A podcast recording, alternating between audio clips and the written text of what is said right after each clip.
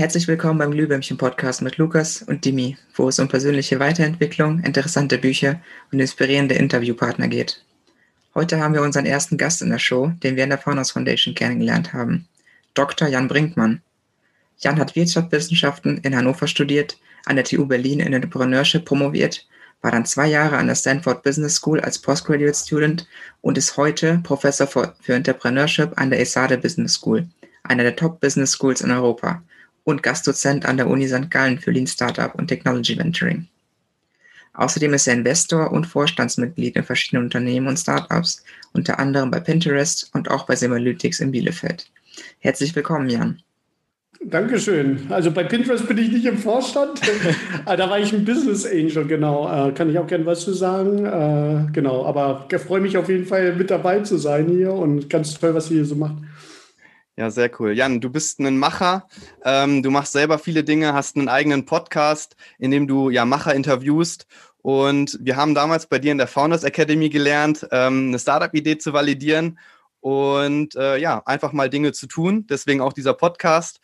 Und äh, da vielleicht die erste Frage an dich: Wie bist du dazu gekommen, zu deinem eigenen Mindset, zu deiner eigenen Karriere? Was war da so für dich die bewegenden Momente? Ja, ich, ich glaube, ich habe mir eigentlich schon, äh, ja, eigentlich äh, immer schon während der Schulzeit, äh, auch als dann darum ging, was mache ich eigentlich nach der Schule, immer viel überlegt, ja, wie will ich eigentlich leben? Und äh, wusste das eigentlich in der Schule, hatte eine Menge Interessen, wusste das nicht, was, was ich da so machen würde. Habe das dann eigentlich alles eher schrittweise äh, entdeckt, verschiedene Sachen ausprobiert und hat eigentlich hat immer eine Sache zur nächsten geführt, so würde ich sagen. Es war nicht so wie so ein ganz genialer Masterplan dahinter, sondern wirklich eher proaktiv Sachen probiert.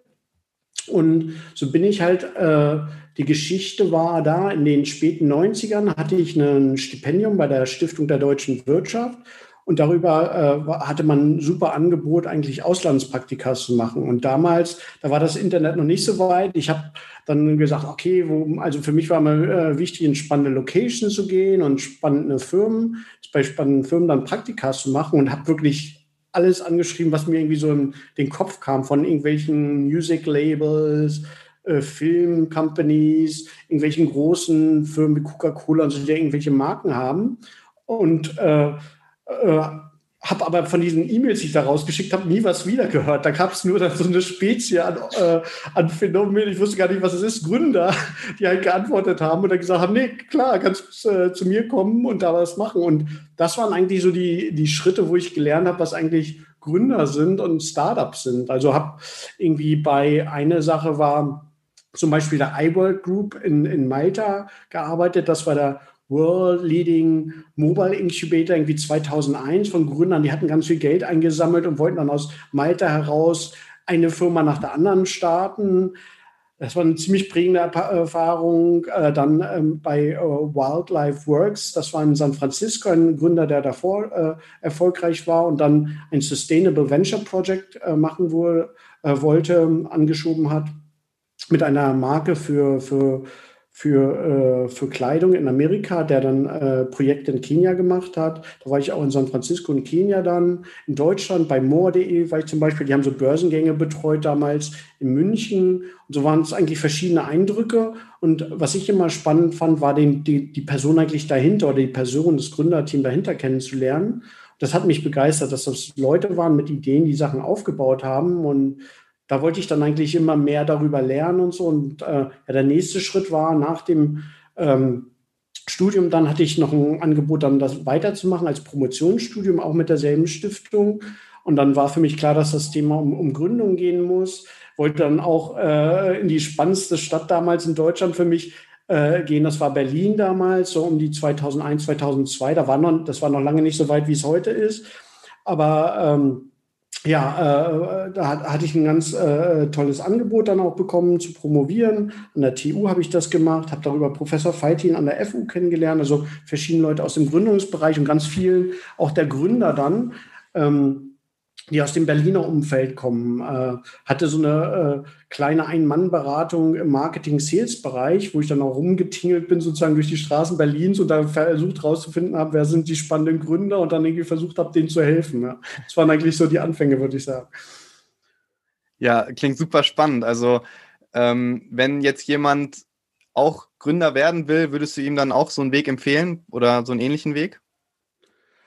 Ähm, also ich glaube, was immer ganz viel hilft, ist, um, um wirklich rauszufinden, wie etwas ist, das Beste ist einfach, es wirklich zu, zu machen in dem Sinne und Sachen einfach auszuprobieren. Und ich denke, eine Sache, die man machen kann, wenn man äh, eine konkrete Idee hat, das einfach als Projekt am besten vielleicht einfach auch nebenher zu starten, neben des Studiums oder wenn man arbeitet, dann nebenher einfach ein Projekt schon mal anzuschieben, zu machen und dann zu sehen, ob einem das gefällt und ob das zu was führt. Oder halt ähm, sonst auch tatsächlich zu einer spannenden, schnell wachsenden Firma zu gehen. Ich würde möglichst da recht früh auch hingehen, damit man auch wirklich das mitbekommt, wie das ist am Anfang, wenn man äh, Firmen gründet. Und idealerweise würde ich zu Leuten gehen, versuchen herauszufinden, wer die richtig fitten Gründer sind. Ne? Wer, wer vielleicht schon mal eine, auch äh, erfolgreiche Gründungserfahrungen hat und wo man den Eindruck hat, die wissen schon ziemlich gut, was sie da machen, weil da lernt man natürlich am, am meisten und kriegt auch wirklich mit, worum es da eigentlich geht. Ja, sehr cool. Und was, was hältst du persönlich so von Business Schools? Du bist ja selber an einer, bist ja selber Professor. Ähm, ist, ist das heute noch notwendig oder sagst du, braucht man eigentlich gar nicht, es ist viel wichtiger, in die Umsetzung zu kommen?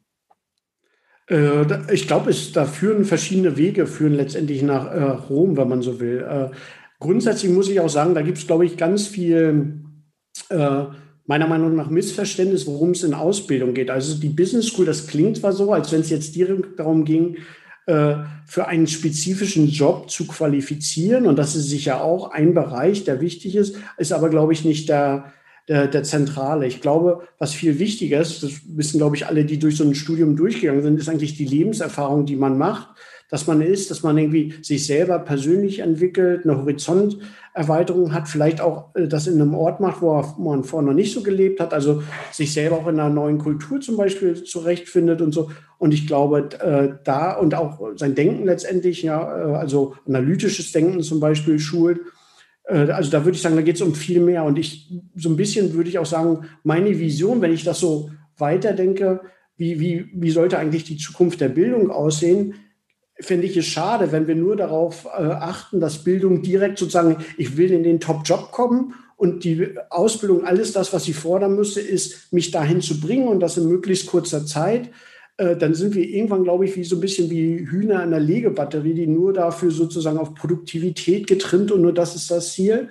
Das fände ich schade, das wäre nicht so meine äh, Vision. Ich glaube, ähm, wie gesagt, es geht um da um viel mehr. Es geht auch zum Beispiel ja darum, irgendwie den, die, den Bereich zu finden, der, der für einen passt. Da kann, glaube ich, Studium auch eine enorm gute Erfahrung sein. Und äh, das ist auch irgendwie, für, also wenn ich, ich leite auch ein Programm an der SH, wo man Master of Science in Innovation Entrepreneurship machen kann.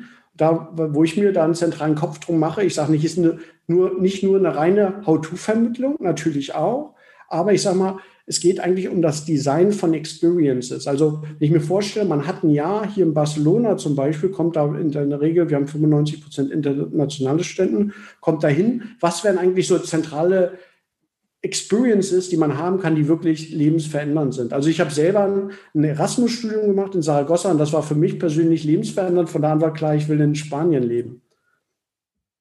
Ja, sehr cool. Ich äh, habe damals auch einen Erasmus in Spanien gemacht, was auch nochmal meinen Horizont erweitert hat. Ähm, also ich, kann dir da in vielen Punkten zustimmen. Also, dass das Studium mehr dazu da ist, sich auszuprobieren und ja, den Horizont zu erweitern. Und deswegen finde ich das manchmal schade, dass man dann von manchen Studenten hört, es geht nur darum, den besten Corporate Job dann später zu bekommen. Absolut, ne? genau, wenn da auch immer so es, äh, sehr viel Druck drin, auch erstmal in der Wahrnehmung, was vielleicht ein, ein, Stück weit auch natürlich ist, weil es ja eher alles Neues, man weiß gar nicht, wie funktioniert eigentlich das Leben, was so danach kommt, das, äh, das, das Berufsleben oder wie auch immer man das. Ich selber mag auch persönlich gar nicht so das, das Wort Karriere an sich, weil für mich geht es ja eigentlich, Karriere hat für mich immer so eine Wahrnehmung, da gibt es so von außen institutionsmäßig vorgegeben, welche Schritte und Karriere wäre in diesem System möglichst schnell voranzukommen. Dann häufig, finde ich, ist solche Denke mit assoziiert. Und für mich auch gerade, ich sage Entrepreneurship, meine Definition von Entrepreneurship ist your personal declaration of independence. Also halt gerade irgendwie so einen Schritt zurückzugehen und zu reflektieren für einen selber, wie will ich eigentlich sein und wie will ich eigentlich leben? Und dann kann doch eigentlich nur, sag mal, das ganze Berufliche und die Projekte, die man so macht und die Ventures, die man macht, sind ja eigentlich nur ein ein Schlüssel, ein Instrument, dahin zu kommen zu dem, was man eigentlich machen will. Und das am besten nicht irgendwie nach, in fünf Jahren und zehn Jahren, sondern idealerweise sofort.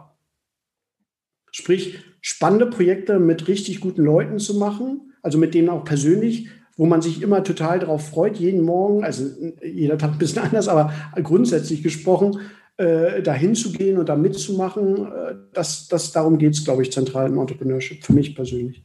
Wie, wie findet jetzt so ein Student, der das machen will, so wie du, ähm, wie findet er jetzt die richtigen Mentoren oder die richtigen, ähm, ja, die richtigen Gründer? Wie, wie weiß er, okay, jetzt bin ich hier richtig und das macht Spaß und das bringt mich weiter? Mhm. Ich glaube, da würde ich immer vorschlagen, einfach verschiedene Projekte ausprobieren, wo jedes Einzelprojekt, was man sich spezifischer aussucht und wonach man sucht, möglichst spannend ist. Also es war für mich so ein bisschen, wenn ich das Beispiel einfach nehme, persönlich, ähm, meine Tage, frühen Tage in, in Berlin, einfach irgendwie online nachzurecherchieren, durch die Straßen zu tingeln, mich mit Leuten zu treffen, um rauszufinden, welche Gründer gibt es, an welchen Projekten arbeiten die, was machen die. Und wenn man das so macht und dann nach spannenden Projekten kommt, glaube ich, ähm, findet man das ganz natürlich, was sehr spannend ist für einen selber. Also einfach viel ausprobieren, viele Leute ansprechen, äh, viel Netzwerken und dann viele verschiedene Dinge tun. Hm, viel und aber auch äh, versuchen schon halt möglichst ähm, für einen persönlich, wo man so merkt, das könnte für mich möglichst spannend sein. Ich sage, ähm, ich persönlich zum Beispiel auch im Gründungsbereich gibt es ja ganz verschiedene Arten von Gründungen. Gibt so eine Lifestyle-Gründung, wo man sagt, hey, ich versuche das äh, irgendwie, will einfach so finanziell unabhängig sein und mein Ding so machen und, und das ist es dann, wenn ich ein spannendes Produkt irgendwie anbiete, dann bin ich glücklich mit einem kleinen Team. Für mich persönlich geht zum Beispiel auch, was ich sehr spannend finde, ist halt dieses High-Growth-Entrepreneurship, wo es um, darum geht, schnell wachsende Firmen aufzubauen, die auch vom Impact her wirklich die Welt verändern. Und wenn, das der Fokus ist, dann suche ich auch spezifisch dann nach solchen Projekten, wo ich meine halt, wo andere Gründer, Gründer eigentlich das Ziel haben, eine Sache richtig, richtig groß zu machen. Und, und, und dann kann man gucken, passt das menschlich, passt das persönlich? und dann auch passt das von der Rolle, die ich in der Firma da mache und dann vielleicht einfach mal mitmachen eine Zeit. Ich persönlich, für mich, aber das, da gibt es verschiedene Ansätze, für mich war es irgendwie auch immer wichtig, ich wollte nie gefangen in einer Rolle sein, ich wollte immer so verschiedene Projekte parallel machen, weil irgendwie werde wird es mir in der Regel auch langweilig, wenn ich eigentlich nur einen Job so mache. Also könnte man ja sagen, auch als irgendwie als Professor könnte ich eigentlich nur sagen, ich mache fokussiere mich auf die Forschung, mache nur Forschung oder mache nur Lehre oder äh, mache so irgendwie Programmmanagement und so. Ähm, das mache ich auch. Aber halt darüber hinaus geht es für mich eigentlich auch immer, ich will auch noch andere Projekte haben, die ich auch sehr spannend finde. Und ich glaube, ich persönlich denke, für mich persönlich, wenn man viele Projekte auch parallel macht, hat man eine ziemlich steile Lernkurve, weil man ja von jedem, in jedem Projekt wieder was Neues lernt. Ähnlich natürlich könnte man auch eine steile Lernkurve haben, weil man sehr tief geht auf eine Sache. Ne? Aber ich glaube, da muss man auch so ein bisschen das finden, was für einen äh, am besten passt. Halt die Frage auch so ein bisschen, ja, will ich irgendwie der extreme oder sehr fokussierte Spezialist sein? Oder will ich ein Generalist sein, der breit viele Sachen gesehen hat? Und würdest du jetzt so empfehlen, dass, also wem würdest du äh, die ESADE Business School oder das Master, den Masterstudiengang empfehlen? Ähm, ich glaube, da muss jeder, ich sag mal, bei solchen Entscheidungen, soll ich das tun oder nicht, muss jeder erstmal in sich selber reinhauen, was will ich machen. Ich na, natürlich, äh, sozusagen, das ist mein Kind, bin natürlich da extrem von begeistert. Äh, ich würde halt sagen, jeder, der einen Master of Science studieren will, grundsätzlich auch rausfinden will, so, was will ich machen und für den Entrepreneurship, also Gründen, ein spannendes Thema sein kann oder auch im Innovationsbereich bei einer größeren Firma zu arbeiten oder auch im Consulting mehr so im Innovation Consulting zu arbeiten oder im VC. Also dieses ganze High Growth Digital, äh, äh, wen das so interessiert, das ist, glaube ich, eine extrem spannende Option, weil äh, äh, kommt da hin, wir haben, glaube ich, da tolle Leute, die da mitmachen, man lernt eine Menge und äh, darüber hinaus hat man, glaube ich, sehr viel Persönlichkeits, irgendwie persönliche Erfahrungen, die einen hoffentlich dann auch deutlich weiterbringen. Ja, das klingt schon wirklich sehr cool. Also Barcelona ist natürlich auch ein sehr cooler Ort, wo man dann studieren kann. Ich selber war schon ein paar Mal da. Ähm, auch vom Wetter her überragend. Absolut, ja. Es war, also, äh, wie gesagt, ich habe Erasmus in Saragossa gemacht. Das nochmal ein bisschen, also war eine tolle Erfahrung, ein, ein meiner wundervollsten Jahre. Dann waren wir am Wochenende hier und irgendwie war für mich persönlich klar, dass irgendwie Barcelona da schon wie irgendwie die herausragende Stadt äh, ist. Es gibt ja auch nicht so viele, wenn man größere Städte mag, so ein bisschen, wo auch was los ist, wo auch viel gründungsmäßig los ist, gibt es direkt am Mittelmeer ja nicht so viele. Ne? Und das ist tatsächlich so, man kann hier irgendwie, komme hier gerade vom Strand, äh, kann, kann am Nachmittag ein bisschen am Strand gehen, kann abends wieder was arbeiten, kann sich mit spannenden Gründern treffen. Äh, es ist irgendwie eine, eine, eine tolle Umgebung. Wann hast du deine erste eigene Firma gegründet? Die erste eigene, so als Firma, das war so eine Art tatsächlich dann als GBR, war in, äh, in der Zeit, als ich in Berlin dann war, promoviert habe, um die Beratungsleistung einfach äh, sozusagen mich dafür sozusagen bezahlen zu lassen. Das lief über eine GBR. Und dann die erste GmbH? Eine GmbH, also faktisch gegründet habe ich eine GmbH, aber das ist eher eine technische äh, Sache für, für eine spanische Firma, weil wir da Operations in, in Deutschland äh, haben wollten. Das war aber jetzt, sagen wir, vor so zwei Jahren, glaube ich, ein, zwei Jahren. Also jetzt gar nicht so lange her. In Deutschland selber habe ich die UG gegründet, ähm, halt selber, um, sagen wir, unternehmerische Sachen zu machen. Das heißt, du bist eher so auch auf Beratung spezialisierst und bist eher als Investor unterwegs und investierst dann in die, in die zukünftigen Startups und ähm, genau, bist dann beratend tätig. Genau, ich habe auch da, ich habe halt verschiedene Sachen ausprobiert, ähm, habe das waren zum Beispiel in, in der Chicago-Zeit halt verschiedene so Projekte, die wir einfach angeschoben haben, wo wir es auch erstmal gemacht haben, wo wir es auch sozusagen gegen eigene Rechnung äh, gemacht haben, dann ähm, Sachen ausprobiert als Gründer oder Co-Gründer auch. Ähm, dann haben wir hier auch eine Sache, die dann so in dem Sinne von Mitarbeitern so ein bisschen größer war. Die hatte ich zentral mit angeschoben, war Favcorner, ein Recommerce Company. Ähm, was ich aber äh, äh, gemerkt habe im, im Verlauf ist, dass halt selber in einer Gründerrolle zu sein, dass das eigentlich nicht mit dem, was ich sonst so mache, äh, äh zusammenfällt. Also weil, weil ich, also wenn man so eine klassische Company aufbaut, die auch dann einige Mitarbeiter haben soll und so, ähm, weil das eigentlich in der Regel heißt, dass man auch schon sehr viel managen muss. Ich selber versuche versuch auch nicht so der Manager zu sein, der, weil es einfach mir auch persönlich gar nicht so viel Spaß macht, irgendwie halt so ähm, immer da, täglich da zu sein, Personal äh, sozusagen zu motivieren und, und, und solche Sachen, sondern ich versuche dann eher Systeme aufzubauen, die an sich funktionieren und wo wir Leute haben, die halt sowas machen können. Und das hat sich gefunden. Also ich habe es ausprobiert, sozusagen selber im Lead zu sein, habe dann gemerkt, das geht einfach zeitlich und so auch nicht. Äh, passt auch von verschiedenen Sachen nicht. Die Equity zum Beispiel hat nicht gepasst.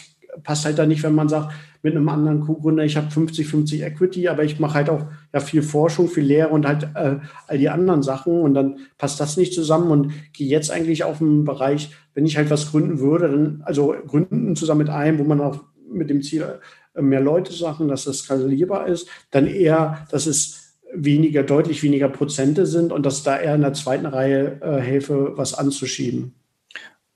Und was sind, was sind aktuell so die spannendsten Startups für dich? Du bist ja auch ein, in einige investiert. Es ist so ein bisschen, ist natürlich so die ähm, Frage, äh, ich sehe seh das auch so ein bisschen wie, wie, wie Beziehung oder wie Kinder, wenn man so will, wenn man das, wenn ich das Bild hat, passen, jedes Bild passt natürlich immer ein Stück weit, aber ähm, da finde ich natürlich, äh, ist es schwer zu sagen, hey, ich mag das Kind lieber als, als, als das andere oder so. Ne? Es, ich, äh, was mir halt wichtig ist, meine Firma heißt ja Karma Ventures, über die ich investiere äh, zentral, dass die Leute, mit denen ich das mache, dass das ein Highlight in der Woche ist, sich mit denen zu treffen. Und äh, das ist für mich ganz wichtig. Muss man natürlich auch sehen, das entwickelt sich und entwickelt sich über die Zeit. Und da gibt es natürlich Ventures, mit denen ich mehr zu tun habe, dann auch in der Interaktion und anderen, da habe ich investiert und habe jetzt nicht so viel äh, damit zu tun. Ähm, das macht nochmal einen Unterschied. Halt sonst aber vom Thema her versuche ich alles, dass das spannende Sachen sind, die für mich persönlich und wo ich auch sagen würde, hat irgendwie hat einen positiven Effekt in der Welt, in, die, äh, in der Welt, ja. Also macht die Welt irgendwie ein Stück weit besser. Ähm, ja, aber ich, ich glaube, halt, sieht man auch in meinem Profil, habe ich das drin, LinkedIn-Profil, die verschiedenen Ventures und sind, glaube ich, schon ein paar spannende dabei. Ja, auf jeden Fall. Ähm, und wie, wie entscheidest du für dich, ob du jetzt investierst? Bist du da ein Early Investor? Gehst du da eher später rein? Ähm, wie findest du die passenden Gründer? Ähm, das war, wenn ich mir das so anschaue, ne, also ich mache ganz wenig äh, aktiven Outreach sozusagen, also eigentlich zu Gründer-Events und so hinzugehen.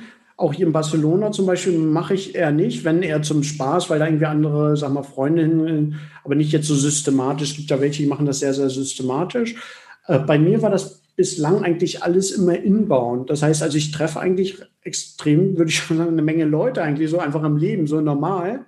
Und auch immer, ja, ich versuche halt die menschlich herausragende Leute zu finden und auch sozusagen als Gründer herausragende Leute.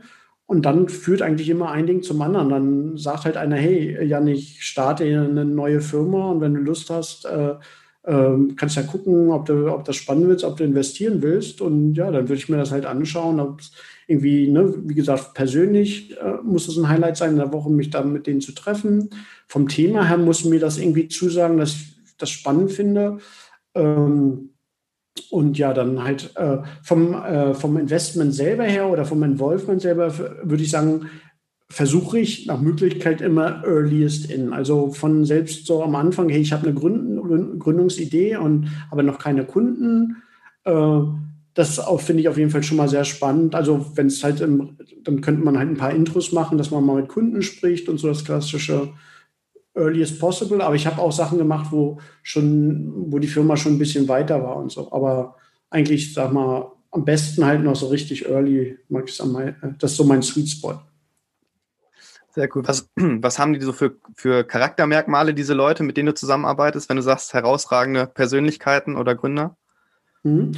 Für mich das Entscheidende ist irgendwie tatsächlich, deshalb auch irgendwie Karma klingt halt vielleicht ein bisschen cheesy oder so, aber dass das wirklich tolle Menschen sind. Also das ist ja immer eine subjektive Entscheidung. Äh, verschiedene Leute sehen verschiedene andere Leute als toll an. Aber für mich ist halt so, dass sie echt gute Werte haben, irgendwie so, dass sie was Gutes in der äh, Welt tatsächlich machen wollen, dass sie irgendwie menschlich mit anderen ein positives Weltbild haben, positiv kommunizieren.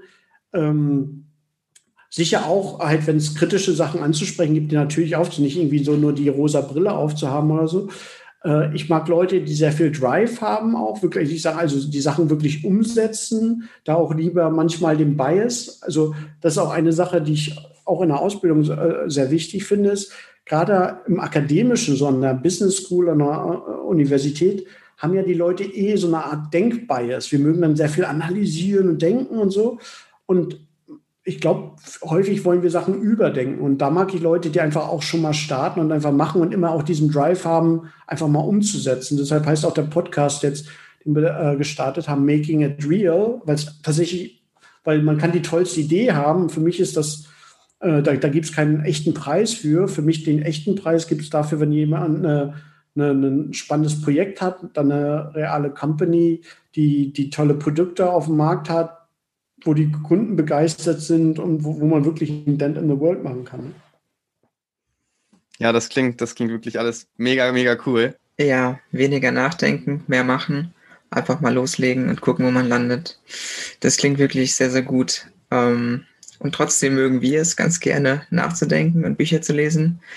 Ähm, wir tauschen uns hier auch im Podcast gerne darüber aus, Sag mal, wie sieht es denn jetzt bei dir aus? Du scheinst sehr beschäftigt zu sein, hast jetzt auch gerade den Podcast gestartet. Hast du überhaupt noch Zeit, um Bücher zu lesen? Magst du lesen noch? Und wenn ja, welche Bücher könntest du zu diesem Thema hier empfehlen? Klasse, ja. Also ich, ich habe das war, ich habe so eine riesen Liste an Büchern ich, ich, und häufig komme ich dazu dann irgendwie die ersten Seiten und dann kommt wieder irgendwas.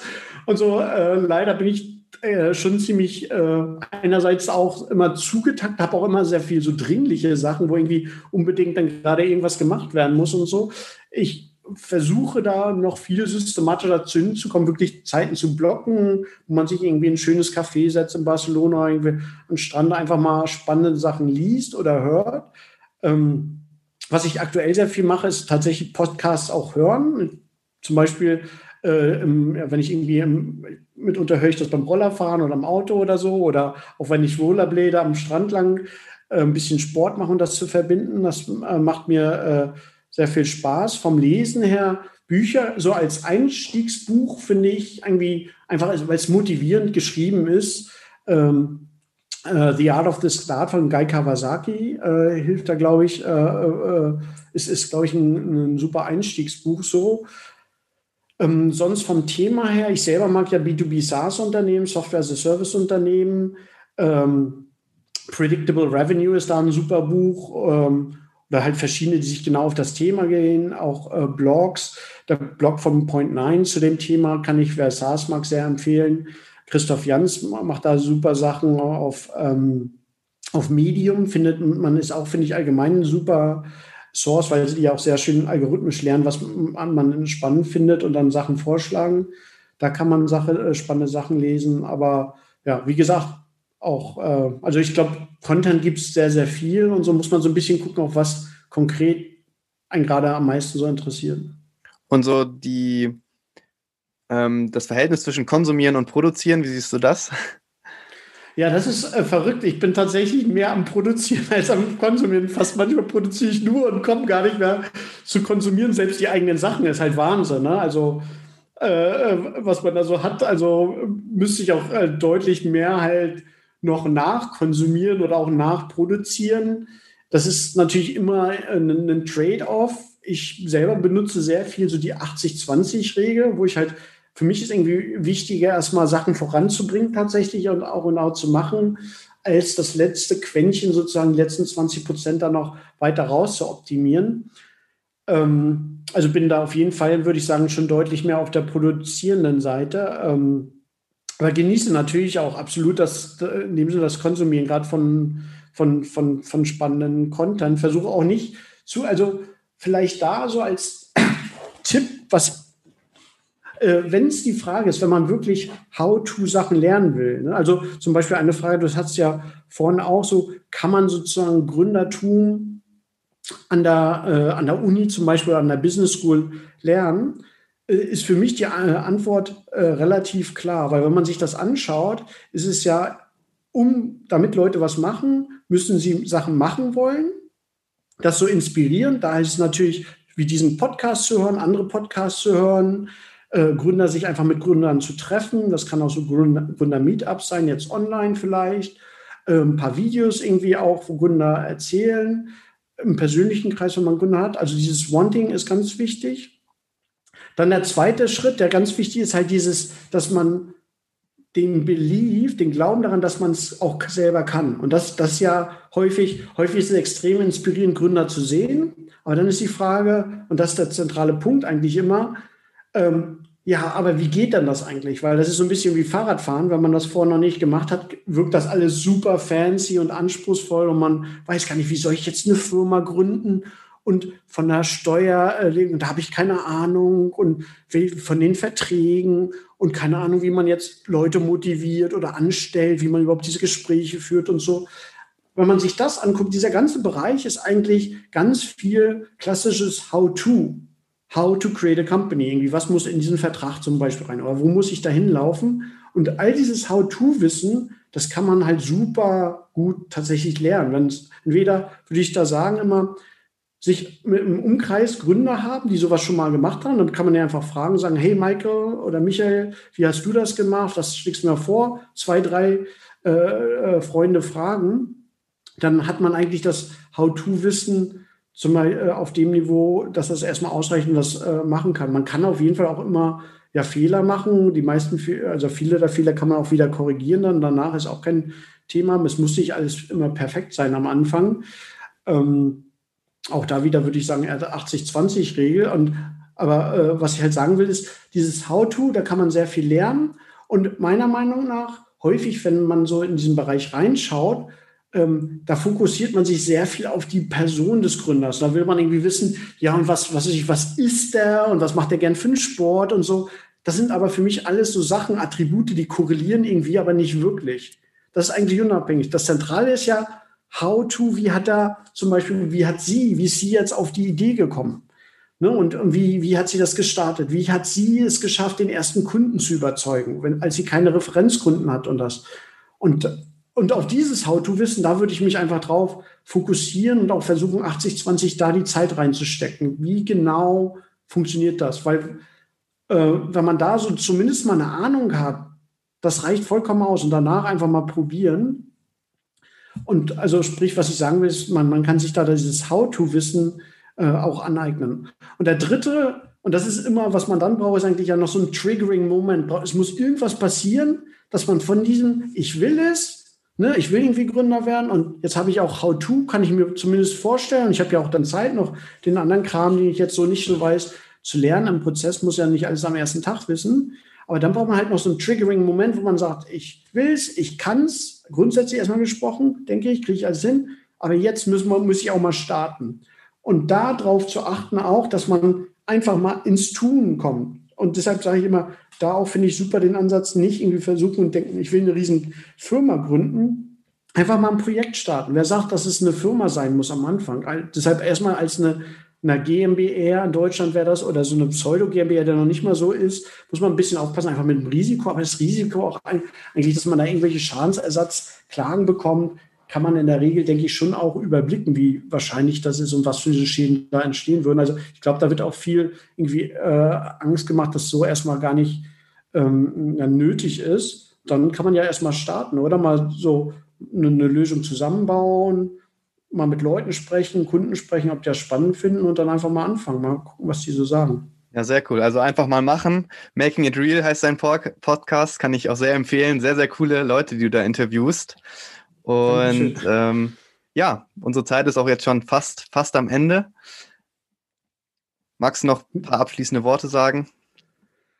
Ähm, ist halt immer, genau, es ist jetzt die, die Frage ist ja immer, wo steht man und, und äh, der Mensch, wo, wo will er hin, was so, was be bewegt einen? Ich glaube halt, es ist ganz, ganz schwierig, ist immer die Entscheidung ganz häufig, ja, was soll ich eigentlich tun und ist das etwas für mich?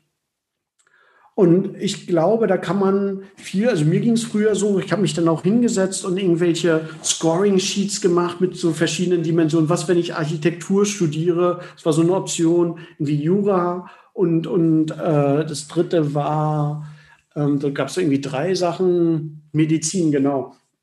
Äh, und da habe ich mir irgendwie mit Pros und Kontras und Argumenten und so aber eigentlich kam ich da nicht zu einer Entscheidung, weil ich glaube, solche wichtigen Entscheidungen, also auch die sind ja so zentral, das kann man ja gar nicht abschätzen, was da hinten dran als, als äh, Leben sozusagen hängt, wie das so aussieht.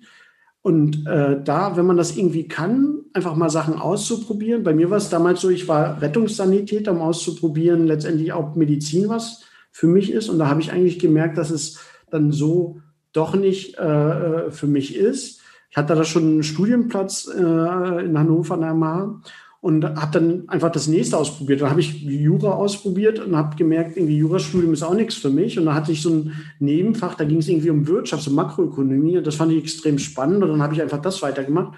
Also glaube ich auch, manchmal ist gut, einfach gar nicht so zu denken, dass die Entscheidung, die man dann so trifft, die ultimative sein muss, sondern erstmal, was ist in dem Punkt, was denkt man, ist das Spannendste? Dann einfach das so schrittweise auszuprobieren, ist, glaube ich, sehr hilfreich.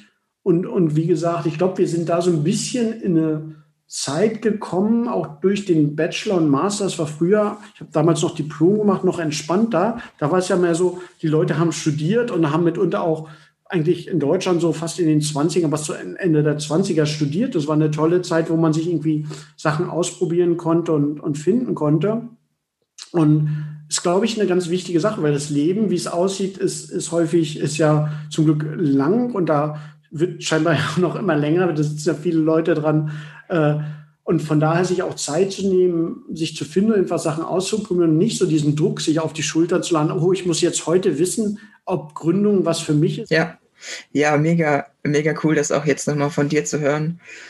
Eben dieses, dass man Sachen, man, soll, sollte viel machen, das ausprobieren, was einem gefällt, aber sich auf keinen Fall Druck machen, dass es die Entscheidung oder das Projekt, was ich jetzt anfange, dass es langfristig für immer an mir kleben bleibt.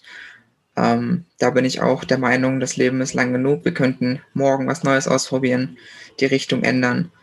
Ähm, Hauptsache, man versucht das zu tun, was einem gefällt. Und ja, nochmal sehr cool von dir zu hören, dass du da auch denkst, dass man sich nicht so viel Druck machen sollte. Ja, Jan, danke schön. Danke für das Interview. Es war mega inspirierend zu hören, wie du damals angefangen hast, wie das in Berlin ablief, ähm, deine Meinung über das Schulsystem, ähm, ein bisschen über Business Schools, für wen das was wäre, für wen vielleicht nicht oder mit welcher Einstellung man an so eine Schule gehen sollte. In der nächsten Folge sprechen wir dann mit einem weiteren Unternehmer, jemand, der jetzt während der Corona-Krise was gestartet hat und damit richtig erfolgreich geworden ist. Also bis zum nächsten Mal und bleibt gespannt.